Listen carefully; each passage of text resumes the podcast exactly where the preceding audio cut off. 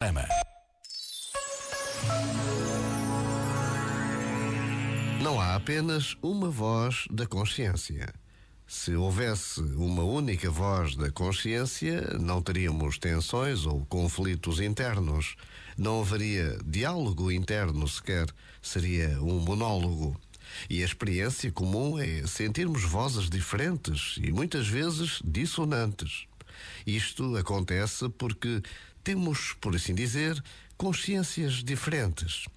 Pode ajudar visualizarmos que temos dentro de nós uma criança, um adolescente e um adulto, cada um a expressar-se a cada momento em função da sua maturidade.